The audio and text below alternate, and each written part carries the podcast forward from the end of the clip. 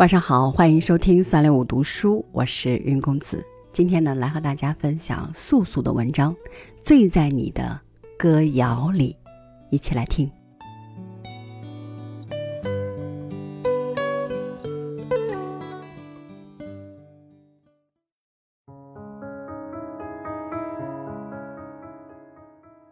最近朋友约我去长治，之前。从未去过长治，只知道长治在山西。印象中的山西有两大特色，一个是文物多，一个是面好吃。一个具有精神性，一个具有物质性，两个都在我喜欢之列。只是没想到他们以这样的方式与我相误。下车伊始，长治就给我一顿文化大餐。餐桌不是摆在香气扑鼻的饭店，而是放在市中心的剧院。餐椅也不是让你坐下来吃，而是让你坐下来听。就是说，在物质的饭菜开席之前，先用非物质的形式饱你眼福。原以为可能正好赶上了一场某个外来团体的商演，坐下使之，这是一台由本市非遗传承人组成的展演。便暗自猜测，山西的历史那么厚重，长治的非遗也不会少，恐怕演到天亮也演不完。仔细一看，粉红色的节目单只印了六个节目，肯定不用熬夜。再仔细一看，六个节目里竟然三个和吃有关，立马回过味儿来。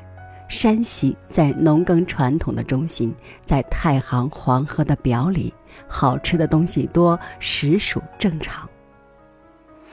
在台上或坐或站的传承人，大多是一些身怀绝技的老人，有的还是老年盲人。他们没有颜值，只有一脸的淳朴，一腔的真诚，一身的鲜艳。有意思的是。不论说的还是唱的，不论拉琴的还是打鼓的，不论是一个人的自弹自唱，还是一群人的此起彼伏，所有的说唱者都把嗓门扯到最高，所有的弹奏者都把乐器敲至极响。上党是长治的一个区，秦代三十六郡，上党郡是其中之一，后来改称陆安府。明代开始改叫长治，取长治久安之意。来自上党区的陆安大鼓哦砂锅唱的是盛饭家事，经大鼓艺人绘声绘色一说一唱，小小的砂锅就有了不一样的历史和烟火。要问我今天为什么要唱砂锅，只因为这个砂锅几千年一直是家里边的正经货。自从那女娲娘娘造出了人，一个个又要吃来又要喝，要吃要喝拿啥煮？调上水和上泥，调水和泥捏砂锅，砂锅外养活了多少男和女？砂锅里煮出了咱古老文明的大中国。砂锅是土做的，据说女娲团土造人的神话也出自此地。所以，古书艺人唱起砂锅，自带五千年的阳刚和底气。当然，古词里也承认砂锅有可能打破，但古词里又说，即使破了又如何呢？它可以全身而退，还原为土；它可以让这片土地浑厚如初。一只砂锅，唱尽生命的传奇和风流。香园是个县，香园古书《反菜园》唱的是自家园子种的菜谱。反即说一说或介绍介绍的意思。坐在台上说古书的七位都是盲人，身穿布衣，目戴墨镜。虽然眼睛看不见菜园，却把蔬果青菜编成了一个集团军，给肚子任命为总司令。韭菜耍是双刃剑。小葱扛起枪一根，吓得黄瓜上了吊，茄子空中挽流星，四马投唐白萝卜，正殿将军羊角葱，辣椒奸臣造了反，芝麻立刻报上京。这是小家小户的日常喜乐，这是芸芸众生的基本诉求。菜和人都匍匐于乳母般的大地。一向以为太行山区干旱缺水，如今叫他们如数家珍的一唱，感觉铺天盖地都绿油油、水灵灵的。一个拉琴的艺人唱到兴奋处直蹦高，都坐不住板凳了。那种发乎原始的憨和萌，当即就打湿了我的眼窝。长子也是一个县，上古时代尧帝把此地封给了自己的长子，故而得名。在长治，一个地名都可以叫得如此悠久，更何况其他？不过长治古书唱的不是尧帝长子，而是山西面食。面杖擀开是擀面儿。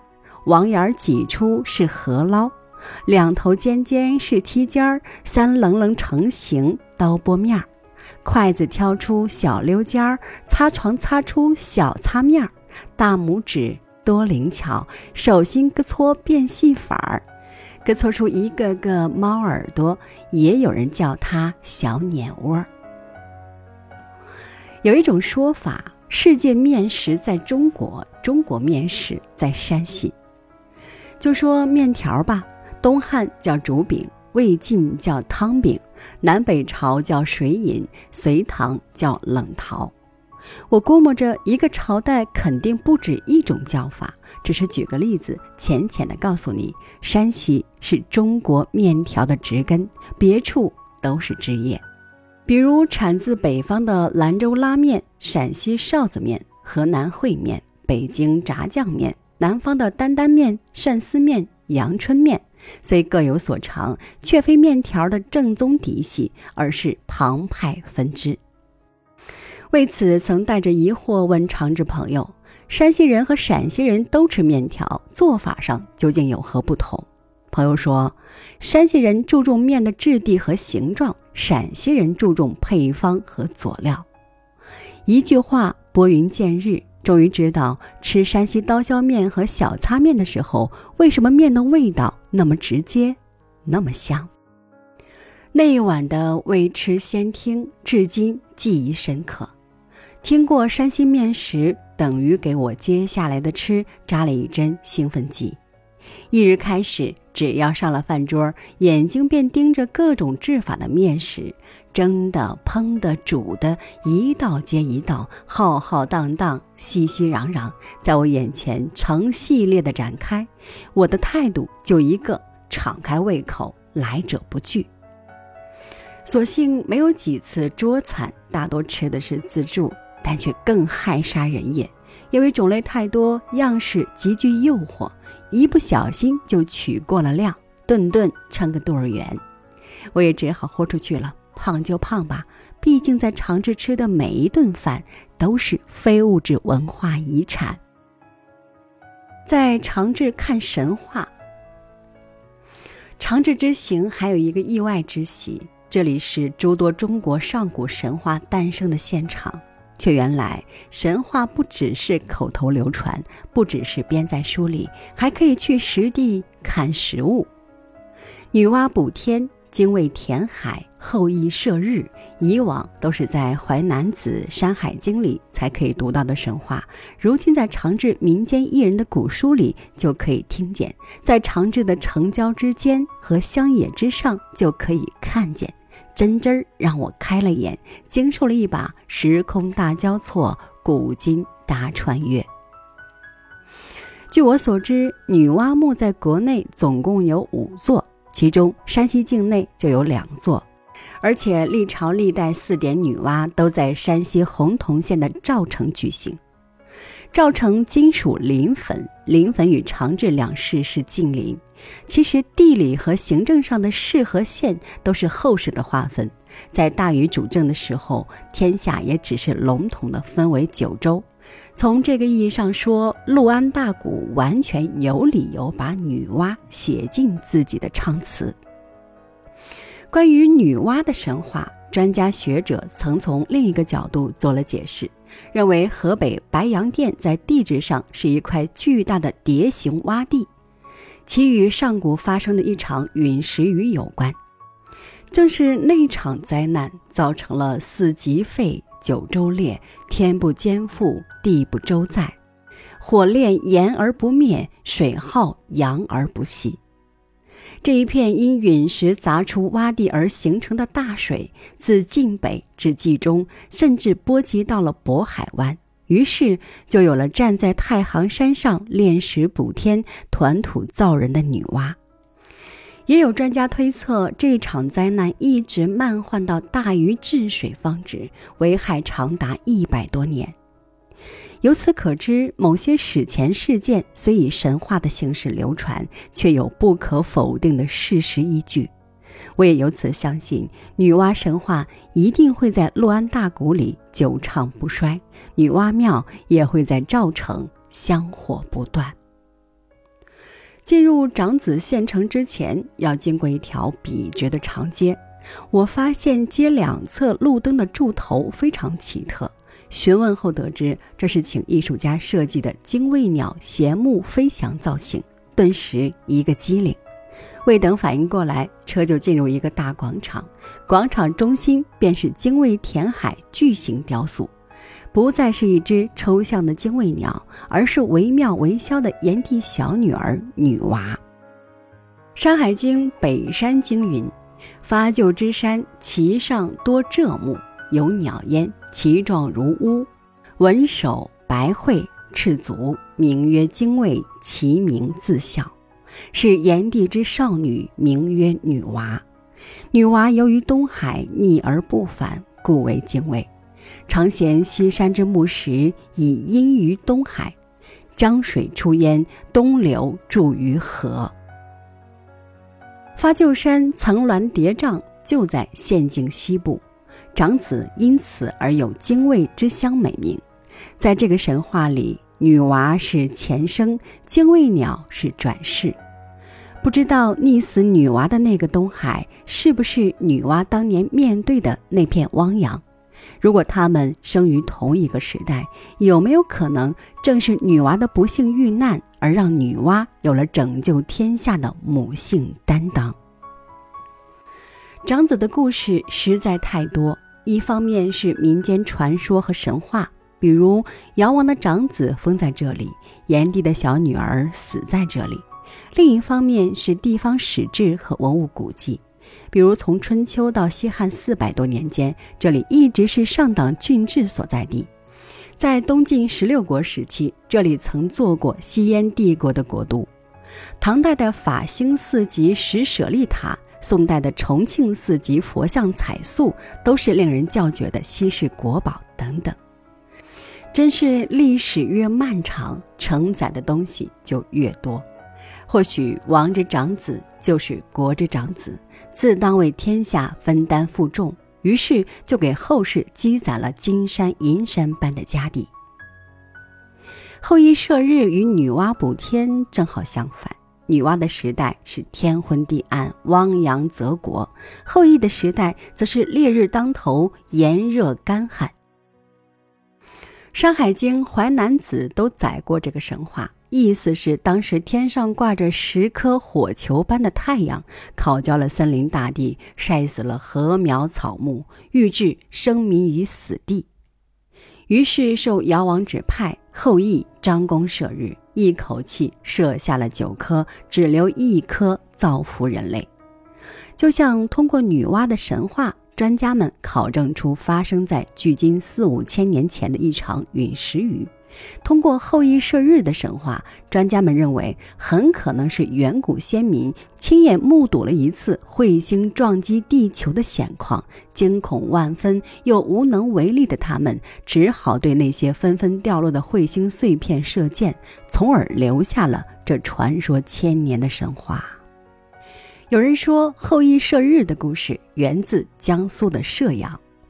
也有人说，后羿射日的神话源自山西长子。这是个全民旅游和消费的时代，各地都在给自己争可以赚钱的精神资源，也是个无可厚非的好事儿。关键是要拿出理由。在长治当地，这个神话也不归长子专属。去襄垣的时候，便听说后羿的神话与襄垣有理直气壮的联系，而且还是个能自圆其说的版本。有人郑重其事地告诉我，这里有座技术先进、全国闻名的五羊煤矿，它之所以取名五羊，就因为后羿射日这个神话。说当年后羿射下的九颗太阳，有五颗落在了香园。而且马上沉入到很深的地下，后来这些火红的太阳们就一点点变黑了，把所有的光芒和热量都变成了挖之不尽、取之不竭的煤。